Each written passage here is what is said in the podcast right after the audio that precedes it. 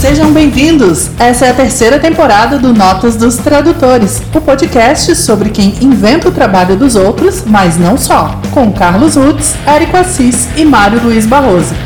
Bom episódio para você!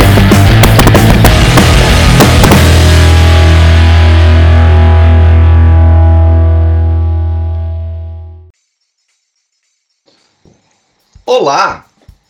Olá! Alô você! Voltamos! Estamos vivos, passando mais ou menos bem.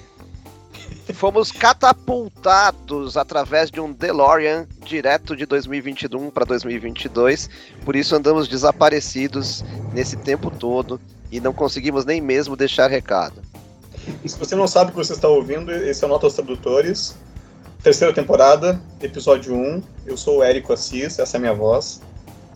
Eu sou Carlos Rutz, essa é minha voz atual, talvez mude semana que vem. Eu sou Mário Barroso e essa é uma voz eletrônica gerada por computador. A proposta do nosso episódio de hoje é, é a seguinte: a gente, a gente aqui, não, não eu e vocês ouvintes, mas nós três, eu, o Carlão e o Mário, a gente praticamente não se falou desde que a gente gravou o último episódio. A gente tem o nosso grupo lá no WhatsApp, a gente troca algumas ideias, a gente conversa ali algumas coisas, mas a gente está bem uh, distante. Né? Mas, mas, porém, contudo, todavia, entretanto. A, a, a, entretanto, apesar disso, eu soube, e eu estava guardando essa mágoa em mim há tempos, eu soube que, assim, desde que a gente começou a gravar os nossos tradutores em 2020, 2016, 1980, não sei quando é que foi. É que depois que a gente entra no DeLorean, a gente perde a noção do tempo. Desde que a gente começou a gravar, a gente nunca se encontrou pessoalmente. Né? A gente não se viu uh, em nenhum momento. A gente só se vê aqui pelo Zoom, pelo Skype, pelo WhatsApp. Porém, contudo, entretanto, todavia, eu soube que dois integrantes do nosso tradutor se encontraram pessoalmente e o terceiro integrante não foi convidado. O terceiro integrante, no caso, sou eu.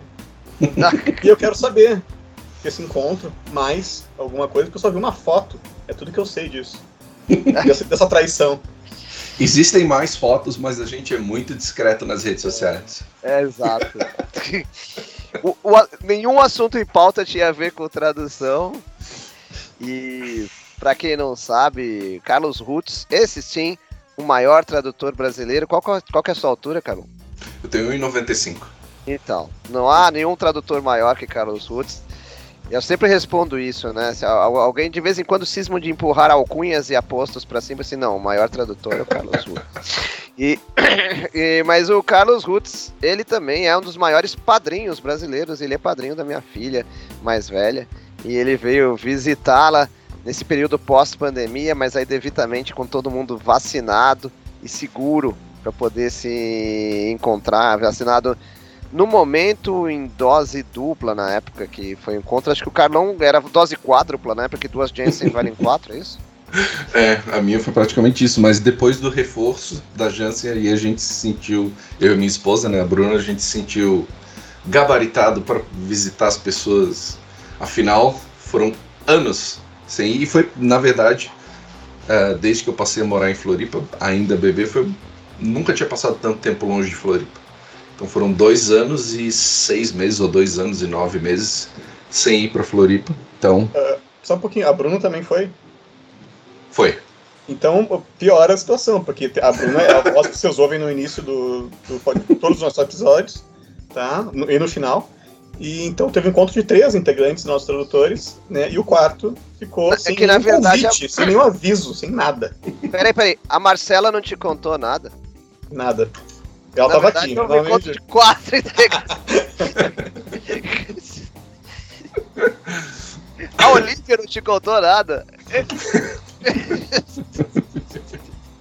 a nossa integrante viria oficial número um, pô.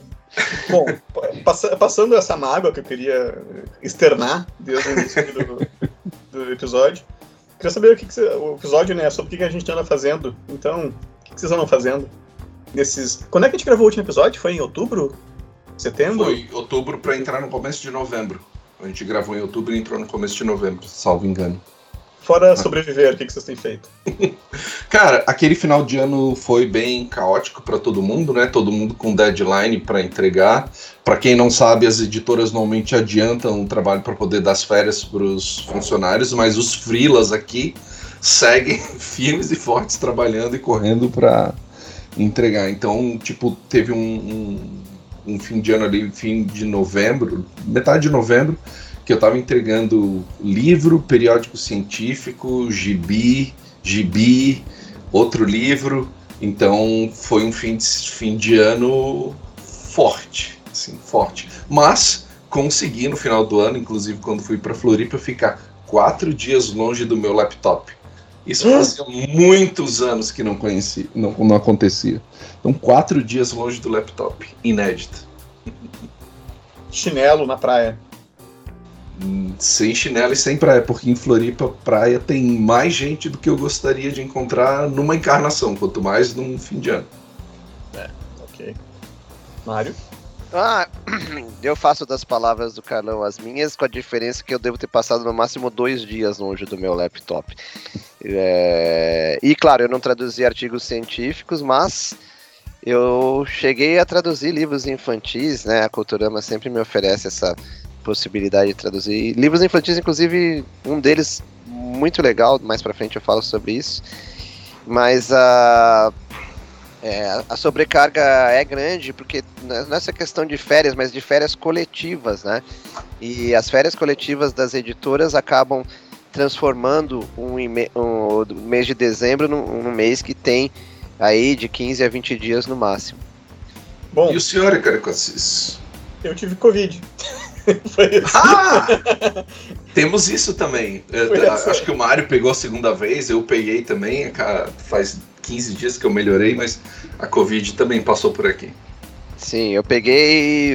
Eu peguei a terceira vez, é porque assim, eu peguei uma versão normal, uma versão Delta, uma versão Ômicron e todas as letras do alfabeto que vierem. Estamos aí. Ninguém mandou ser tradutor, né? Chega um alfabeto grego, a gente estamos aí, vamos conhecer. Isso porque eu me isolo, né? Imagina se eu não me é. isolasse, que coisa linda. Não, sério, isso porque eu não vou que nem a galera em rave, festa secreta, festa aberta, é... show sertanejo para 230 mil pessoas e assim por diante. Só os 200 mil. É. é, é maior, maior que o Maracanã eu não entro. okay. E além da Covid, Érico, o que, que, te, que, teve no seu menu de fim de ano? Passos. Eu, eu, ou não lembro, ou não sabia que vocês tinham tido Covid. Olha, olha a falta de comunicação. um, mas eu também tive meu, meus apertos aí de, de prazo no, no fim de ano. Uh, o que bateu assim, foi, foi tipo uma maratona e eu tava lá esbaforido no final foi a, o fim da coleção Peanuts. A gente fez um episódio né, sobre a tradução dessa coleção na segunda temporada.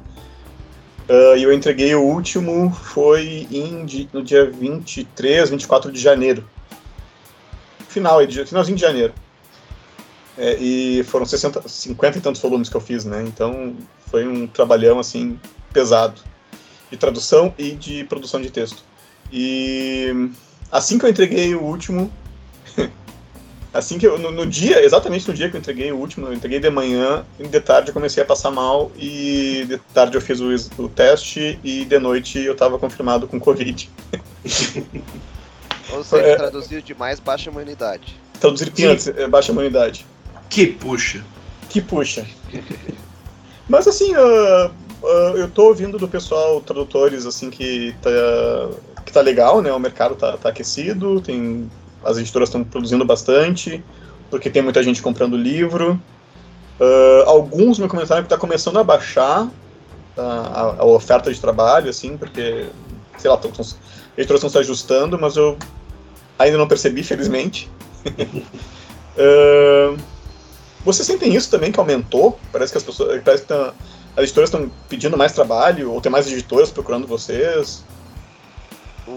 Eu sinto que aumentou o número de editoras e E tem gente reclamando que eu acho uma grande besteira e falando de bolha que eu acho uma grande besteira.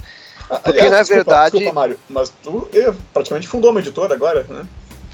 Cara, eu Participou da- sou. Eu, eu sou o pet tradutor de uma, editor, de, de uma editora. o, o Levi Trindade, da Hyperion Comics, falou assim: "Ó, vamos fazer assim, tudo que eu não traduzi você traduz, mas o que eu traduzi você adapta. Eu falei, ok, vamos trabalhar bastante. Mas assim, É. ele, ele lança um, um volume de quadrinhos, é, assim, perto do que eu produzo, bem pequeno, né? Assim, Uhum. ele lança de 1 a 2 gibis por mês, né? Então, é interessante porque tem um, um material certo, mas ao mesmo tempo o volume não é, com o preço de página que a gente tem no Brasil, ele não é o volume necessário. Mas o que eu. Quando o pessoal começa a falar que tem editora demais, eu fico muito chocado, porque eu sempre achei que tinha editora de menos. E eu acho que assim, o mercado de companhias aéreas, o mercado.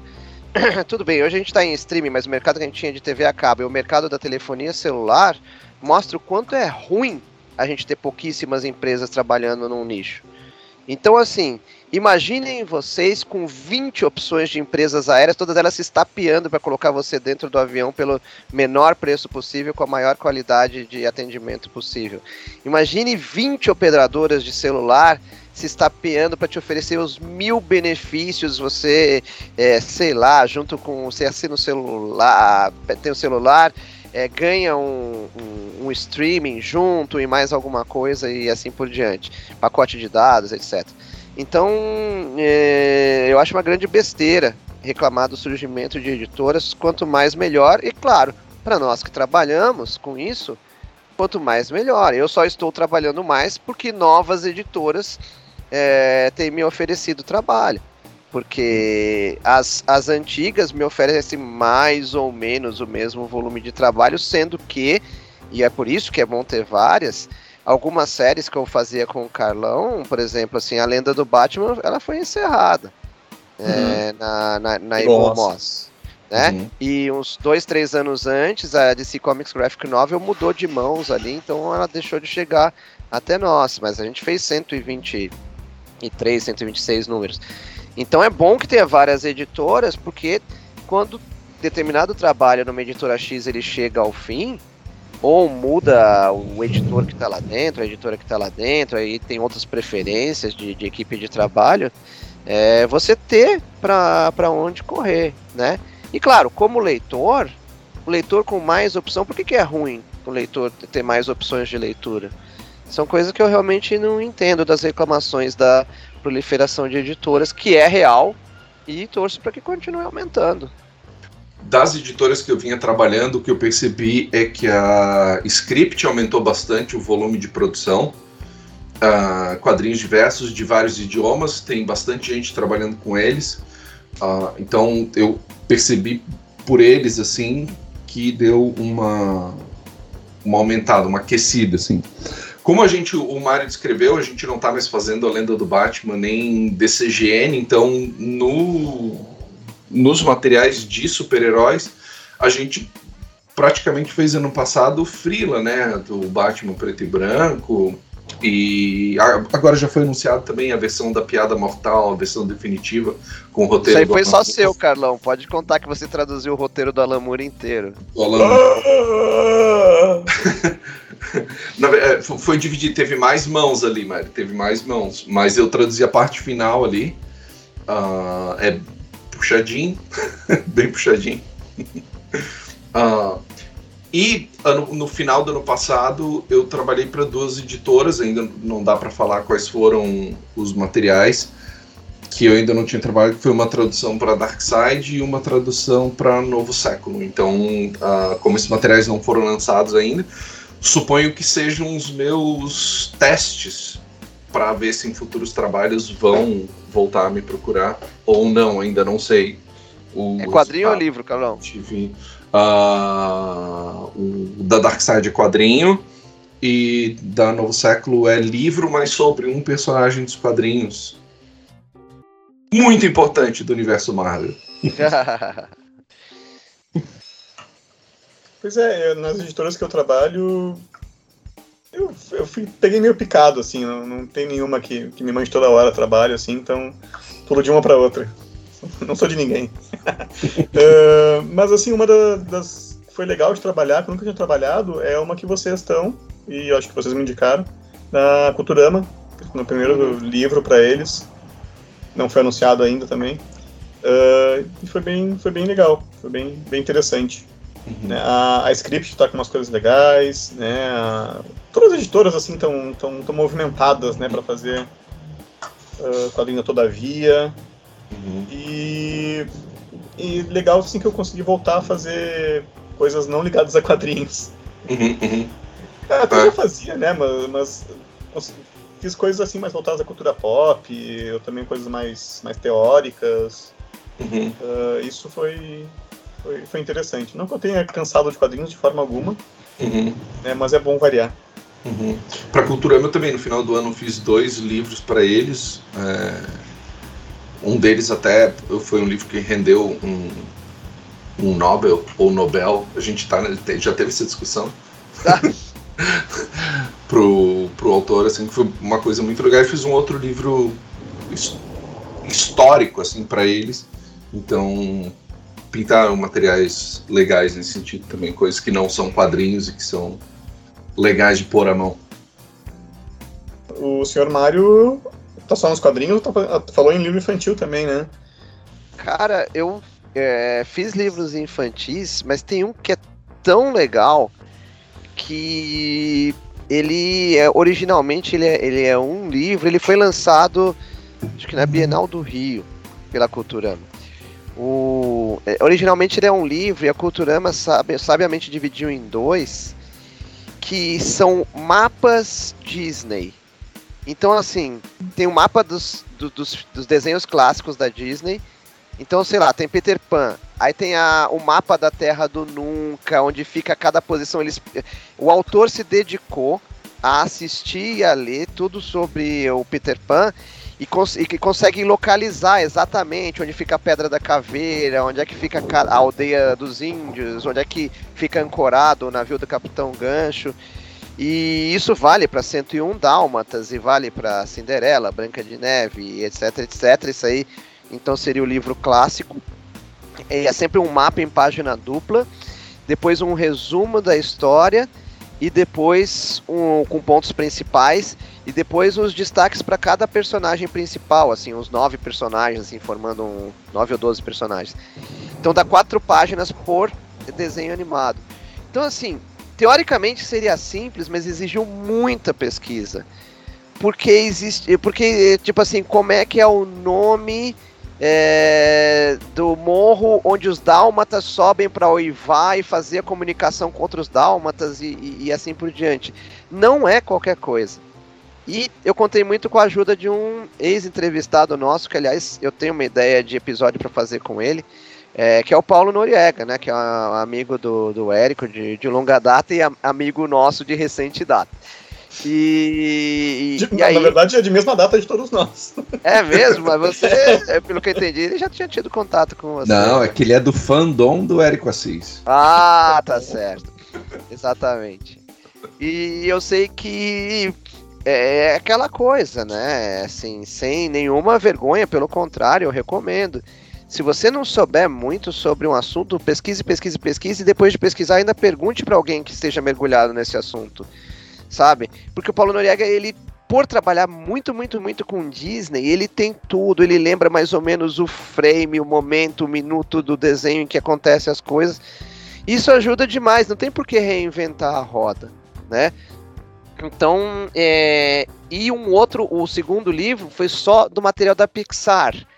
Então tinha Toy Story, tinha mapa é, dos Incríveis e a cidade do, do, do, é, dos Incríveis e assim por diante.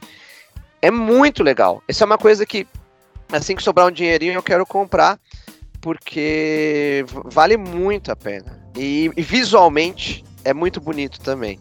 Então, isso aí do material infantil foi o que me empolgou e que eu queria dar um, dar um toque aqui, trocar ideia com vocês, como eu tô trocando agora. Eu fiquei com, com comichão quando tava falando aí de doendo, assim, né? Podia ter passado por isso na, não tinha nenhum glossário, não te passaram nada assim oficial da Disney de como é que era o nome dos lugares e das coisas. Você sabe que. A pesquisa foi toda, toda tua.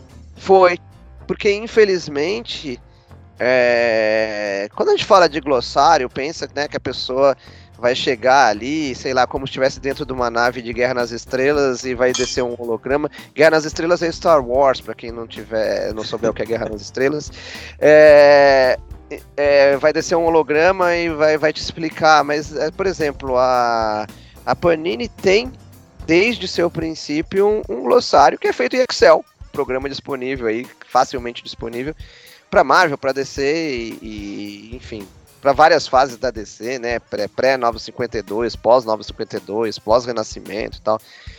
E infelizmente ainda não tem disponível, pelo menos, traduzindo quadrinhos Disney, eu, eu, eu pedi e me informaram da inexistência desse glossário aí. Talvez ele exista para o pessoal que faça para desenho animado, alguma coisa assim.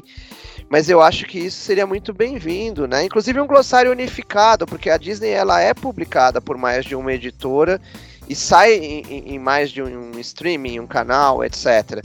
Então, se for unificado, isso vai dar ao fã Disney ele vai no cinema, é o mesmo que é o mesmo nome de personagem que ele vai assistir no streaming, que ele vai assistir, sei lá, se ele quiser comprar uma caixa de Blu-ray especial, vai estar tá ali também, que ele vai assistir, ele vai encontrar no gibi, que ele vai encontrar no álbum de luxo de capa dura, né? Mas, por uhum. exemplo, assim, é, o Barrica, companheiro do Capitão Gancho, tá como o senhor Smith, Lee, ou sei lá o que. Smith, lá, Smith, Smith. Smith, é. é. Então, eu, eu, me lembro dos guerreiros que dizem Ni quando eu, eu, eu, eu essas coisas. Mas o, o fato é que é, é muito, muito errado, entendeu? Então, eu, eu acho complicadíssimo. E eu comentei uh, com, com os editores da Culturama, tal, a gente trocou bastante ideia. Eu falei assim, ó, eu vou fazer o seguinte, eu tô com uma lista do fandom, né? Porque você. Acho que a gente deu dica no episódio de dicionários para você ir no fandom, no Disney Fandom, no Marvel sim, Fandom, sim. Image Fandom. Eu tô com a lista do fandom do português brasileiro português de Portugal. Eu vou fazer o seguinte, eu sou tradutor. Se tiver um nome em inglês no fandom brasileiro e português no, no fandom de Portugal, eu vou colocar em português. Porque a minha função é traduzir. Eu não vou deixar nome em inglês. Tinkerbell não existe para mim. certo? É sininho. E é, e é isso. É, porque, porque é compreensível ainda mais para criança, né? Saber o que é um sininho e não um Tinkerbell, que não significa absolutamente nada para quem fala em português. E claro, assim, ó, eu estou fazendo isso. E como eu não vi o livro, eu não sei quais foram as decisões. Eu só avisei que eu estava fazendo isso para que pudessem tomar as melhores decisões possíveis com, com base nisso, né? E, e, existe isso. Aí tem nome que no Brasil tá batizado em português e, lá em Portugal ficou em inglês. Então, é, se houvesse um glossário, né? É, até agora, talvez haja, mas a informação que chegou até mim é que não existe. Então, estou repassando uhum. a informação que eu recebi. Ajudaria demais a unificação dos nomes dos personagens e acessórios e locais e, e, e etc. Da, da Disney né? Eu acho que a Disney merece muito isso, o leitor da Disney merece muito isso. É, a minha experiência com, com franquias, assim, é que se você vai começar a pesquisar, você descobre que até o próprio filme no Netflix, na Netflix, é, a dublagem e a legendagem não se conversaram. Então, é, tem, tem coisas diferentes, tem nomes, né, de coisas, nomes de lugares, por exemplo, fazer mapas aí, como o Mário está fazendo, né, que você vai ouvir uma coisa e você vai ler outra né, se você assistindo o mesmo filme. Uhum. E, e, devia, eu acho, partir da própria Disney fazer isso, né, com um monte de licenciadas que ela tem, ela como licenciante deveria criar esses, esses glossários. Mas eu também tenho medo que se passasse essa essa função para a própria Disney, ela ia inventar um monte de Tinkerbell, ou seja, tudo ia ser em uhum. inglês e todo Sim. mundo se rale, né? A Tim então, Tinkerbell é amiga da She-Hulk. Eu não sei se é. a anarquia não é melhor aí no caso. É. E oh. só, só para completar, antes do, do Carlão falar, é, eu descobri, muita gente já, já deve saber, mas infelizmente eu descobri só nesse fim de ano, que tem muito personagem que aparece nos desenhos Disney que ele tem nome, mas o nome não é mencionado no desenho. E, ah. e, então eu tive que ir atrás, assim. E aquela coisa, né? Já que não tem nome, tá em inglês, não tem nome em lugar nenhum, batizo eu. Uhum. e assim foi. Uhum. O, falando de Disney ainda, uh, com relação a esse negócio de tradução, isso não é uma exclusividade só da Disney traduzida, é uma, é, é uma coisa que acontece também com a Disney Disney, né? De faltar nome, de faltar informação, coisa assim. Uh, esses dias eu precisava, o Mário acompanhou esse perrengue aí, da tradução dos dois jornais de Patópolis, a Patada e a Patranha. E, cara, as informações em inglês são absolutamente desencontradas. Assim, um diz uma coisa, outro diz outra. Uh, inclusive, o, o Mário já consultou gente que deu informação para ele que não era oficial. Então a gente fica muito na mão, assim. E aí uh, eu fui consultar o Marcelo Alencar, que trabalhou muito tempo com Disney na Abril, né, Mário? E ele também na Panini, né? Todos na os encadernados de uhum. Karl Barks é, e Dom Rosa, por exemplo, são produções dele, fora obras assim como é, livros de Frozen, ou livro de Donald Peninha, né? Então tudo que a Panini produz ali de Disney sai através do Marcelo Alencar e do Estúdio 313. Isso. E aí o Marcelo foi muito gentil, assim, e uma coisa que ele alertou é que esses os jornais do, de Patópolis, eles praticamente não existem no universo dos quadrinhos Disney nos Estados Unidos, em inglês. Porque eles são das revistas europeias e brasileiras. Eles não, não, não, não tem essa, tipo, ah, o Donald Repórter ou Peninha Repórter nos Estados Unidos o Peninha lá não evoluiu, assim, ele é só o primo desastrado, assim, ele é só o primo todo errado, ele não tem essa versão repórter que se mete em rascadas, etc e tal. E o resultado é que a Patranha é uma invenção brasileira, o Patacôncio não tem jornal lá fora, é uma invenção brasileira. Uh, dele tem um jornal rival do Tipatinhas na Patada. Ou seja, a Patranha não tinha outro nome que não fosse em português. E aí E aí a gente teve que lá e acabamos batizando a patranha em inglês. Em inglês. Ah, vocês tiveram que fazer, traduzir para uh -huh, inglês, né? Uh -huh. Isso, é. é para você que perdeu a última temporada, Mário e Carlão começaram a traduzir do português para o inglês a revista English Comics da Culturama, mensalmente na Isso. banca ou livraria ou supermercado mais próximo de você.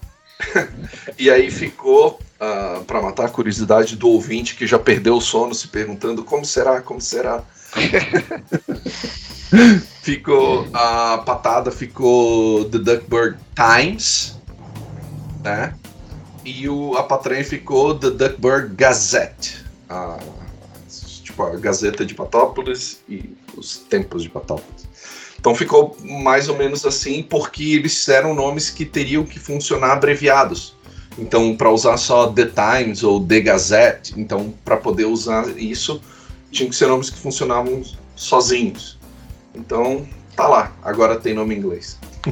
E a título de curiosidade, tem muitas histórias Disney que não foram feitas no Brasil, mas também não foram feitas nos Estados Unidos, principalmente italianas, que só tem a versão em italiano e em português. Então a primeira vez que uma história Disney em inglês, né, que é a, a língua, né, diplomática aí, a língua usada globalmente, ela tá saindo através aqui, né? Eu, Carlão, através da Culturama, editor Paulo Mafia e, e, e assim por diante. É, é, muito bizarro, porque existe uma fonte Disney bem organizada ali para os personagens mais clássicos, que é o indux.org. Mas é, então você chega ali, muitos personagens não tem, porque ali tem toda a lista. Ah, como é que chama o tio Patinhas? Em eslovaco, em tcheco, em japonês, em norueguês, em espanhol, tem tudo ali, né? Mas esses personagens mais clássicos tem. Mas é, muita coisa que só saiu na Itália. E, e, tem também as revistas que saíram no mundo inteiro.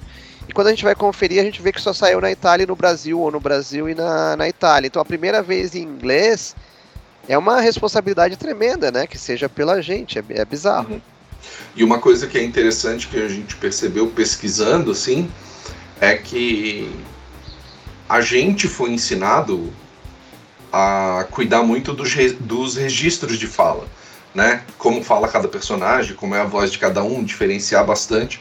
E quando a gente lê para fazer pesquisa as revistas americanas, inclusive nessas é, coleções do Karl Barks, etc. e tal, uh, o registro de fala flutua de uma história para outra, mas ao Deus dará, assim. O personagem entra falando informalmente, cheio de gíria na primeira história. Na segunda história ele já fala um inglês todo corretinho, sem contrações, pronomes muito bem colocados. E aí na próxima história ele já está falando diferente de novo. Então o, o cuidado que a gente tem quando a gente vai ler inglês, ninguém teve. ninguém se preocupou com nada. Não, às vezes muda de página para página a maneira do personagem falar. E não é por Tipo, ah, ele tá irritado e aí alterou o tom de voz. Nada, simplesmente aleatoriamente, numas páginas está de um jeito, em outras está de outro. Coisa que aqui qualquer um dos nossos editores puxaria a nossa orelha com força, né, Mário? Oh, arrancaria. Sim, mas como? Ele entrou, ele entrou caipira e saiu doutor em física? O que, que aconteceu?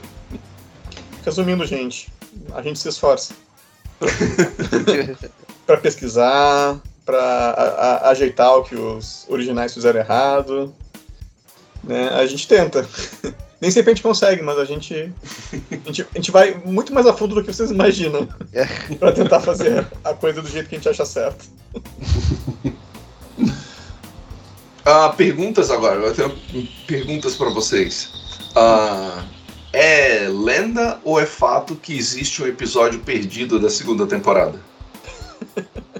Então, é, é, um, é um fato que a gente só vai comprovar se a gente achar o episódio perdido, né? que seria o episódio que fecharia a segunda temporada, mas ele se extraviou nos meios virtuais da vida aí. Então, com, com participação especial e tudo mais. O, Tem o ouvinte. O, o episódio de J. Schrödinger. É. É que na verdade o que vai acontecer é capaz da gente lançar o episódio da última te... da, da, último episódio da segunda temporada no meio da terceira, falar, ó, oh, encontramos o episódio. Os ouvintes estão magoados que a gente saiu de 2021 sem dar tchau. O, o Mário deve saber essa história, né? Que o Spawn teve a edição tipo 16 e depois saiu a 19, né? E Isso. aí anos, anos depois, ou meses depois, saiu a 17 a 18. Isso. Tem. Não, tem, tem, é uma coisa assim, tem, né? Tem. É que quando chegou aqui, aí já tinha passado quatro anos, então já estava tudo certo. Mas foi feito assim, né? teve esse, essas situações bizarras aí. É o mesmo caso, então, tem precedente histórico, só quis dizer isso. É. Imagina como não. então, os ouvintes podem ficar tranquilos ou não, que a qualquer momento pode pintar um episódio de encerramento da segunda temporada, mesmo com o trem da terceira em andamento. A todo vapor. A todo vapor. Bom, é, eu acho que a gente disse que a gente estava fazendo, né? O... Só para. Acho que é interessante, pelo que eu percebi, os ouvintes têm essa curiosidade. Nesse período que não nos falamos, o que, que foi de mais legal ou mais dif difícil ou de mais marcante que vocês traduziram assim e que pode ser contado porque não é um segredo de Estado?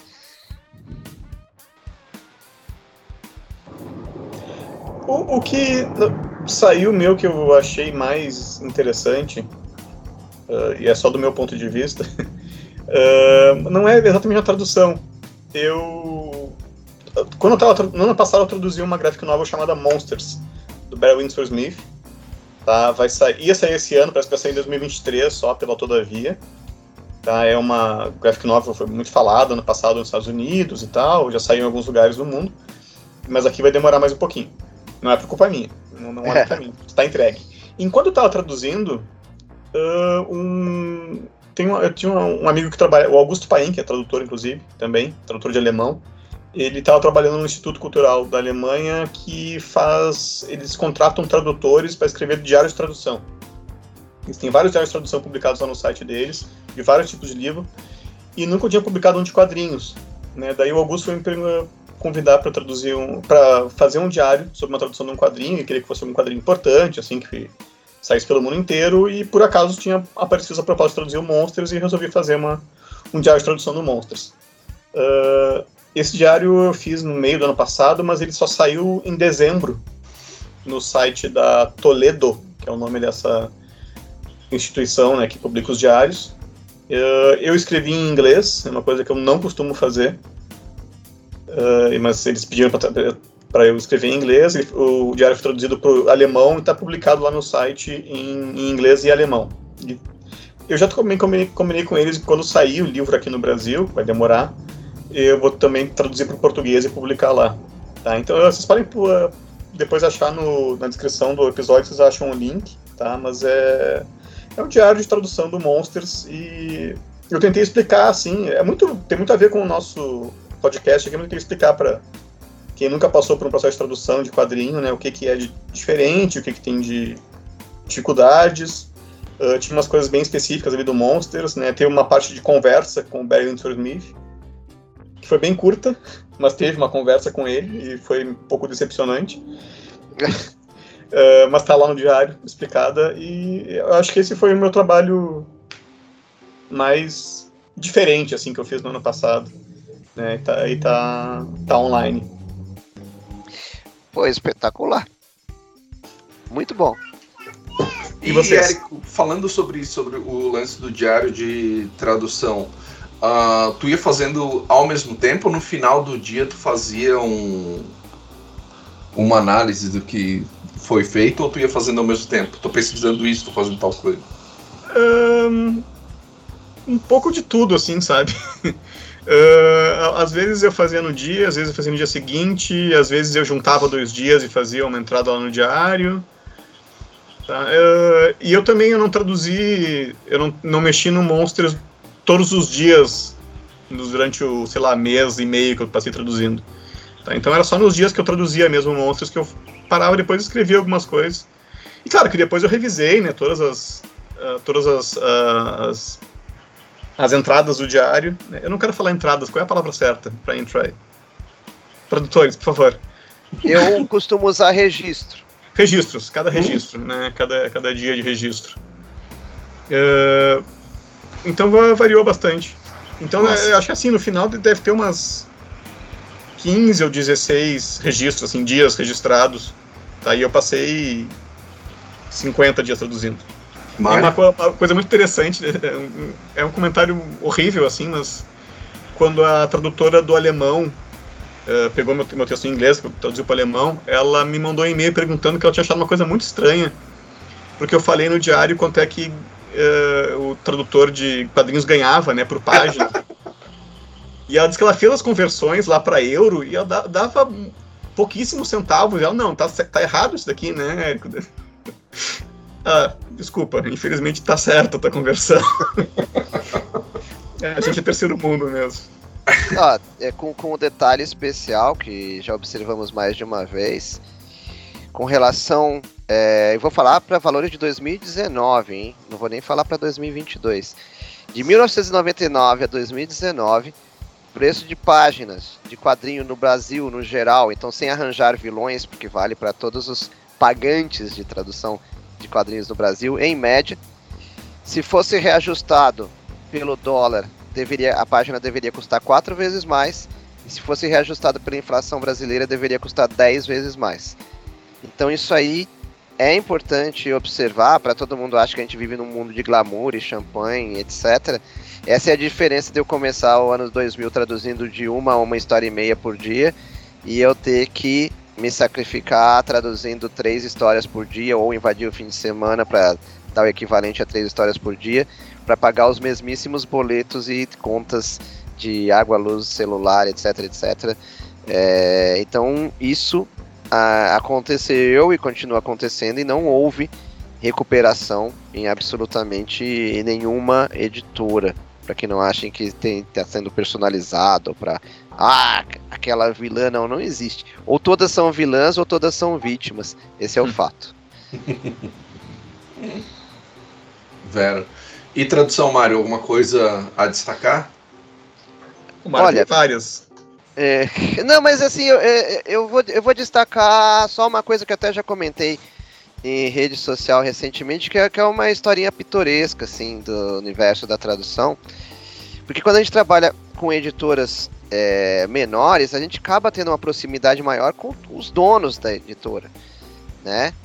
E recentemente o, o material é, lançado lá fora pela Boom Studios, o Berserker, né, que é o Guerreiro Alucinado, escrito pelo ator Keanu Reeves, é, ele é, chegou um, um dono de, de, uma editora menor e falou assim: Mariel, se isso aqui sair pela gente, você vai traduzir. E é, eu empolgadíssimo, né? Eu gosto do Keanu Reeves, eu gostei da, da sinopses do Berserker, etc. Tal. Mas é um material que chamou muita atenção, obviamente, né? Porque isso aí vai, vai para Netflix, vai virar desenho animado, vai virar filme, é, filme, filme, né? Com atores. Eu odeio usar o termo live action porque realmente prefiro, é, prefiro dar mil voltas, mas não, não usar o termo na língua estrangeira. E então, enfim, chamou atenção. E é o que aconteceu? A editora pequena, uma tendência natural, poucos recursos, perdeu o leilão. Havia pelo menos três editoras brasileiras disputando a tapa ao Berserker. Aí, ok, ah, que pena, não vou traduzir Berserker. Eis o mesmo que, o mesmo simpaticíssimo Marcelo Alencar, do Estúdio 313, que faz Disney, e para o qual eu e o Carlão fizemos o Batman Preto e Branco ao lado do Leandro Luigi, que inclusive foi um episódio da temporada passada, né, batendo papo com o Leandro aqui. Eis que eles chegaram e falaram assim para mim: tem um material aqui que é a sua cara. E era o Berserker, que eu já traduzi o volume 1 aí pra Panini. A Panini, então, é, é tudo sigiloso, né? É, a, a, editora que, que, me, que me convidou e perdeu só sabe que perdeu.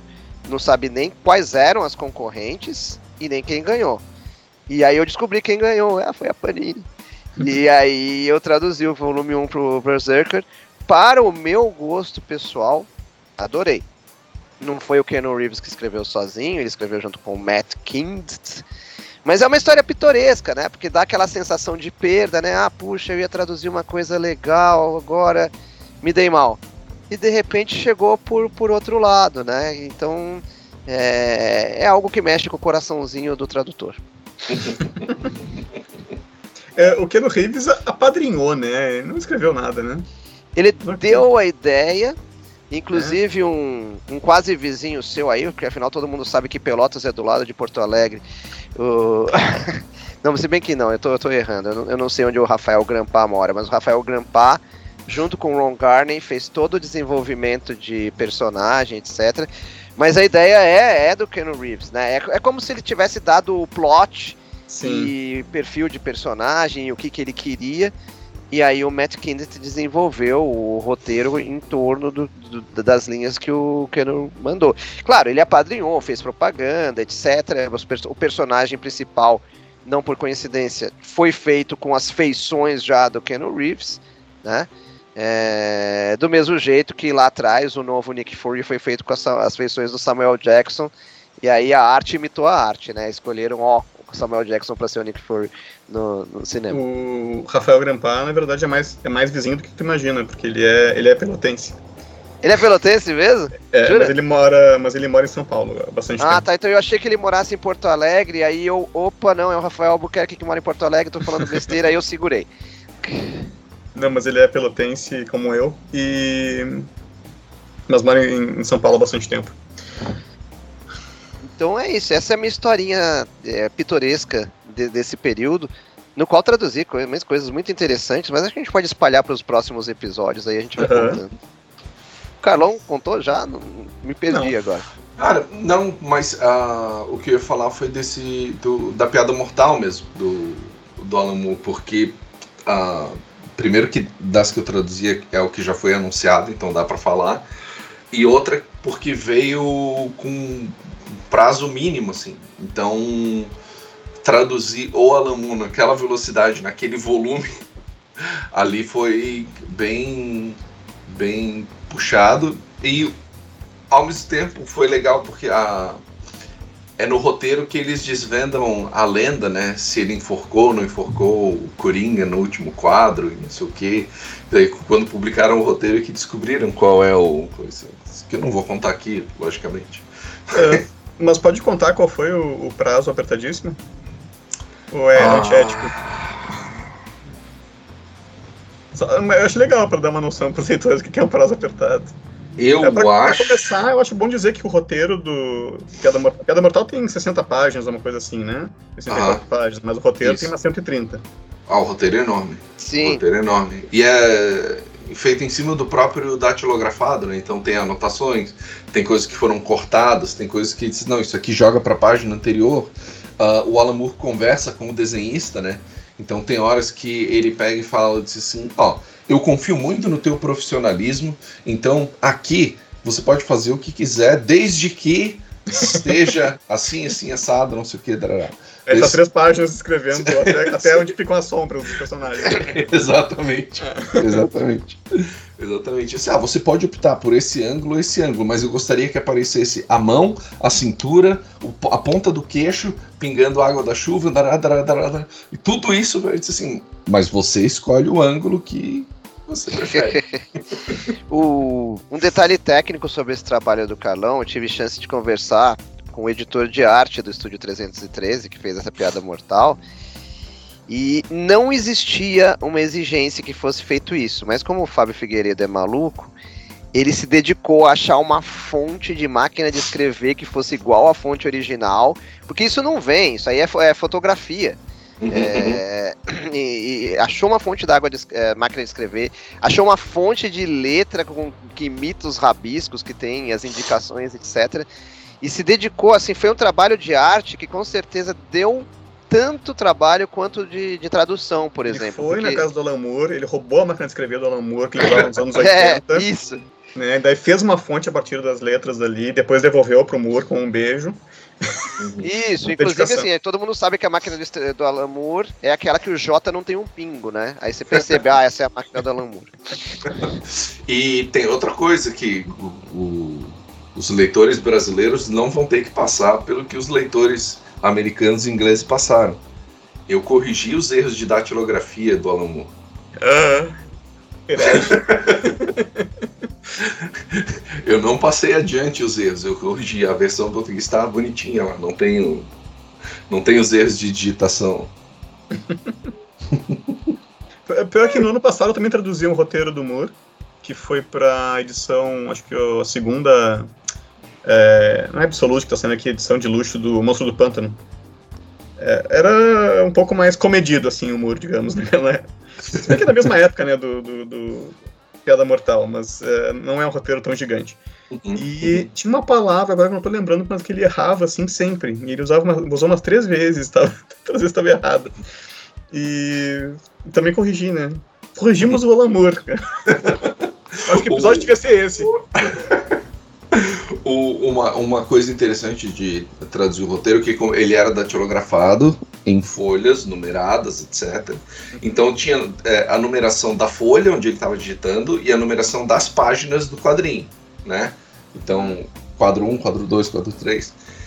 E em várias páginas aparecia From Above. E cara, eu fui com o From Above, que era o ângulo da câmera, né? Visto de cima. Sim né? Uhum. E aí você botava visto de cima, ou ângulo superior, etc e tal. Quando tava chegando na penúltima página, assim, até não foi nem coisa, foi sonhando, cara, dormindo. Assim, esse From Above não é isso. Porque não batia, ele dizia que era de cima, mas a câmera tava filmando a ponta do hum. queixo. Hum, o From Above é pra indicar que trocou de página, que era da página anterior. Continuação da página anterior. Né? Continuação da página anterior mas tipo escrevendo ali porque todo quadrinho começa com a descrição de onde está a câmera, né? De qual é, é o ponto de vista. Aí você assim, por que, que alguns começam com from above e não é from above? E aí esse putz, continuação da página anterior. Eu tive o mesmo tempo assim, uns dias para desvendar o from above, primeira vez que introduzi um roteiro. né, acho que nem era do humor, mas, tinha essa frescura aí, né? É. E aí uma coisa, a gente usou a a tradução da piada mortal que é de alguns anos atrás. Então eu não tive que refazer os diálogos, eu apenas, eu apenas consultava a versão brasileira já para colocar os diálogos dentro do roteiro, a não ser quando o diálogo mudou. Teve alguns pontos que o diálogo foi alterado da versão final. E isso não está no roteiro, né? Isso foi alterado provavelmente numa conversa telefônica entre eles, ou o editor alterou na uhum. reta final, né? Mas ali no, no coisa. Mas pouquíssima coisa, assim, impressionante. A maioria das coisas do roteiro original é exatamente o que tá na HQ, assim. Impressionante, não, não, não teve informação jogada fora. A gente fala que é prolixo pra caramba, mas também não jogaram nada fora, então. Mas a pergunta: quanto tempo você teve para fazer isso? Então, foi, se eu não me engano, menos de uma semana para, se eu não me engano, 60 páginas de roteiro, salvo engano. Então. Então teve mais envolvidos no roteiro, não foi só tu? Sim, sim. Se eu não me engano, eu peguei um terço. Se eu não me engano. Uh, então é mais, maior do que eu texto, pensava o roteiro. O texto final, é o texto final. Então. Foi. E cá entre nós, hein? Como é chato traduzir roteiro, hein? Fala sério. É, não é das chato. coisas mais animadas do mundo. Sério, é chatíssimo. Poucas é. coisas são tão chatas quando traduzem roteiro. Talvez bula de remédio, peri, é, artigo científico, mas é muito chato. Também não, não, não, curto muito, não. Mas, quer dizer, curto pela, pelo valor histórico, assim. Eu acho muito legal publicarem os roteiros, mas traduzir é, é dose. Exato, é interessante. Mas não é animador. Mas é porque, assim, a gente tá fazendo, falando de uma coisa que é legal a gente ler como leitor. Mas trabalhar em cima é muito ruim. O roteiro ele é só legal para quem escreveu o roteiro. Entendeu? Porque traduzir roteiro, sinceramente. Não, é porque assim, o pessoal pensa que a gente gosta de tudo que a gente faz, assim, não é bem assim. É, agora vem a pergunta: o que esperamos do Notas na terceira temporada? Seremos quinzenais ou seremos semanais? Quinzenais, por favor. a súplica ecoa de Pelotas para Florianópolis. É, mas explicando para o querido leitor. A... Ouvinte. Leitor, ouvinte. leitor. Quem nos ouve é leitor de quadrinhos. Quem nos ouve é leitor de quadrinhos. É. Não há equívoco algum. Ai, ai. Ah, que uma das coisas que a gente teve muita dificuldade ano passado foi de reunir os três em um horário viável para os três. Que foi uma coisa que ficou muito complicado. A gente teve episódios que o Eric não participou e episódios que o Mário não participou, né? Então. Tem 100% de frequência. É, mas porque eu, eu conseguia ter mais flexibilidade e agora esse ano também não vou ter mais a escola, né? A gente encerrou a escola agora no final do ano. Então eu vou ter mais flexibilidade. Então vai ser muito difícil ter um episódio sem mim em 2022 mais difícil ainda. Mas é uma das coisas com as quais a gente se preocupou, porque é, a gente costumava gravar os episódios com uma boa antecedência e a gente acabou na metade do ano já, no, no, antes do final do primeiro semestre, já ficou bem complicado. A gente já estava gravando praticamente na semana anterior ou no máximo 10 dias de antecedência, o que é um risco, né? Porque se alguém tem imprevisto, como houve imprevistos em algumas vezes, a gente acabou não conseguindo gravar os três. Então, uma das ideias que a gente tem para essa terceira temporada é passar a fazer quinzenal para a gente conseguir ter uma programação menos sujeita a imprevistos e que não atrapalhe tanto o, o andamento das gravações. É, mas assim, eu tenho que dizer que a culpa de, de a gente não ter conseguido manter o, o nosso né, comprometimento, nossa regularidade é toda dos leitores, ouvintes, porque vocês compraram um gibi demais e por causa disso a gente teve muito trabalho para fazer e aí não conseguia gravar. Então vocês são todos os culpados, tá, por não estarem ouvindo nossos tradutores. Obrigado. Obrigado por isso, chefes.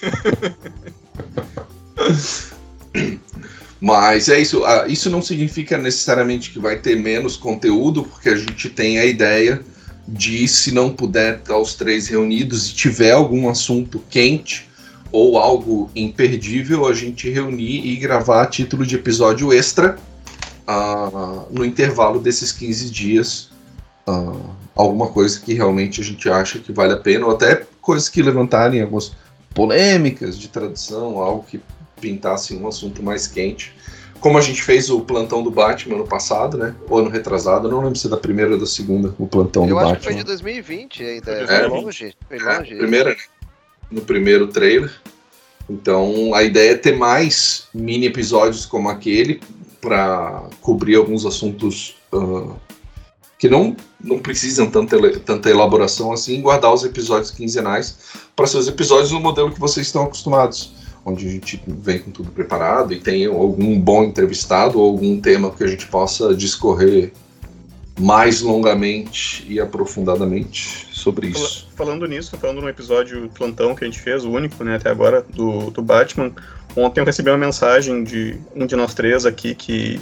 Vou só dizer que é o que não tem filhos, então tem tempo para ir no cinema. que já viu o Batman e disse que tem lá traduzido a mesma coisa que a gente traduziu no, no nosso episódio plantão e a nossa tradução é melhor. Mas eu não vou dizer quem foi que falou isso. Acho que dá pra, pra quem perdeu o episódio, e a gente possa até estimular a, a, a, ouvir esse episódio. Ele é sobre uma charada deixada pelo charada no filme, né? Não é spoiler, isso aí foi pro trailer. E foi traduzido a partir do teaser, na verdade. Era só um teaser, não era nem um trailer. E a gente se arriscou a traduzir a charada do charada, um esporte que o Carlos Rutz adora. o, então, é, eu, eu vou vou confessar aqui que fui eu. Uh, inclusive, mencionaram o episódio hoje, o pessoal está começando a assistir o filme, mencionaram o episódio no Twitter, e eu postei de novo o link lá numa conversa que estava tendo uma discussão sobre a tradução uh, dessa charada, e eu coloquei lá a tradução. O link do episódio, né? O que acontece é que quando a gente se propôs a traduzir essa a charada do charada, a gente não queria que morresse nenhum dos dois significados da frase. E no, no filme eles optaram por um deles. Então, é, um dos sentidos se perdeu, ficou um só lá, é, como trocadilho ainda. Uh, mas existe uma piada barra charada com tradução no filme que não é essa, tá? Uma charada multilingual e, e tem, tem uma pequena revelação ali de um erro de tradução que ajuda a solucionar. Eles solucionam, eles acham que solucionaram e aí alguém corrige e fala assim, mas a tradução disso não é isso. E aí se olha, nossa, e aí pá, solução. Uh, e é por isso que tem a música Bad Translator. É, não, é pior ainda. The World Worst Translator, o pior tradutor do mundo. Uma das faixas da trilha sonora de The Batman se chama O Pior Tradutor do Mundo. então, tem isso no filme também, não interfere em nada na história, podem ouvir. E quem terminar de assistir o filme, existe um site do Charada para você acessar e responder a charada. Você pode interagir com o Charada no, no filme, chama rataalada.com. Tá? Então, só isso, mais não direi. rataalada.com. Você vai lá, interage com charada. Tem várias charadas para você solucionar em inglês. Uh, eu acertei as três, deu trabalho, mas eu consegui. então, vale a pena. Não estraga o filme, tá? Não. Tá, o, o site é em português, mas as charadas são em inglês, é isso? Na verdade, espanhol, mas sim, as charadas são em inglês. É, é isso? Não, não, não, não. É, é, é, é isso o filme. Tá, ok. Vou ver o Por isso que eu digo, assista o filme, mas esse é o. É, então tá lá. Assistam, belo filme. Belo filme. Belo filme. Ok. Várias surpresas, tentem evitar o máximo. Evitem os twitteiros, a galera realmente perdeu o respeito, né? Eu, no filme do Homem-Aranha, eu tinha visto todos os spoilers sem querer, e eu disse assim, agora, cara, eu vou ver em casa, no aconchego do meu lar, porque todos os spoilers foram dados contra a minha vontade. Inclusive de gente do mercado, que é uma vergonha. então, do Batman, eu já fui no primeiro dia, daí disse assim, ó, já vou. E não... e, ó, Como eu sou feliz por visitar Fala, pouco o Twitter. Estou, estou gostando cada vez mais de ir pouco ao Twitter. Bem feliz. Talvez até isso, depois que os três assistirem, renda um episódio, tá? Talvez renda. Então... É, aí a gente avisa na descrição, atenção, tem spoiler tal, ouça por sua conta Sim. isso. É. Se depender de mim, acho que vai ser daqui a uns quatro meses, né? Nada mais a ser spoiler. Fechamos? Fechamos. É isso, senhores. Então, uh, só para uh, avisar quem estiver nos ouvindo, Uh, para quem soube, um dos atingidos pelaquela tragédia que aconteceu em Petrópolis foi o Alessandro, do Ministério dos Quadrinhos. É um youtuber, ele é professor, ele é youtuber. E na tragédia, além da casa, perdeu esposa, sogros, filho, filha.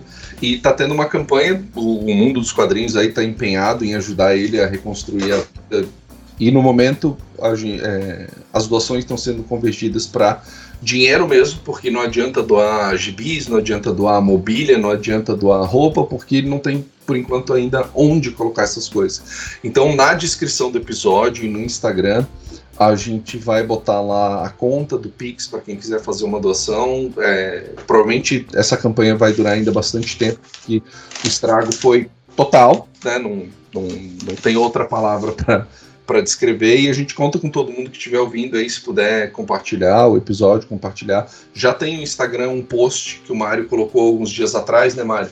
Uh, que tem essas informações, então quem puder ir lá e compartilhar esse post.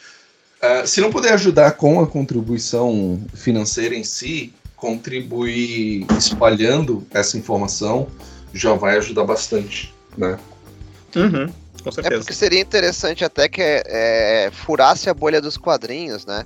É uma campanha que se iniciou nos quadrinhos, mas se cada pessoa pudesse mandar para um não leitor de quadrinhos que, que tenha bom coração, talvez a gente conseguisse que viesse contribuições além das pessoas do universo do quadrinhos que já estão contribuindo. Isso, a gente tem entre os seguidores pessoas que são professores, professores universitários, então se puder fazer isso, chegar nessas redes mais abrangentes de vocês, fora do nicho dos quadrinhos, que eu acho que é, é muito difícil alguém que lide com quadrinhos que seja leitor, ouvinte ou espectador de YouTube que não esteja sabendo.